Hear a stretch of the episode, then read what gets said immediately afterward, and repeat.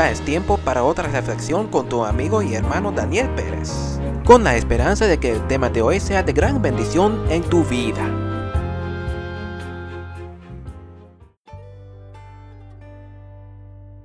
De la humillación a la exaltación.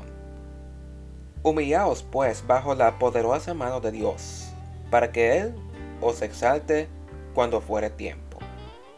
La primera de Pedro capítulo 5, el versículo 6. En la historia de cuando Jesús estaba en la tierra, Él se quedaba humilde. No se buscó lujos ni reputación grande.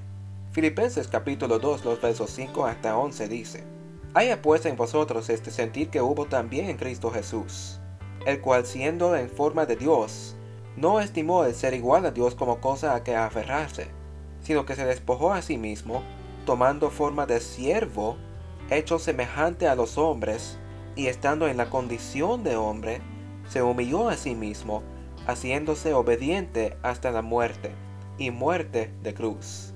Por lo cual Dios también le exaltó hasta lo sumo, y le dio un nombre que es sobre todo nombre, para que en el nombre de Jesús se doble toda rodilla de los que están en los cielos, y en la tierra, y debajo de la tierra, y toda lengua confiese que Jesucristo es el Señor, para gloria de Dios Padre. Si lees la historia del joven rico en Mateo capítulo 19, los versos 16 hasta 21, el joven le preguntó a Jesús qué tuvo que hacer para tener vida eterna, y Jesús le contestó, ¿pero qué hizo este joven? La respuesta se encuentra en el verso 22. Oyendo el joven esta palabra, se fue triste, porque tenía muchas posesiones. Este joven quería aferrarse a sus posesiones, totalmente diferente a Jesús, que sacrificó todo lo que tenía en el cielo para morir en la cruz para salvarnos. Este joven estaba yendo de la exaltación a la humillación.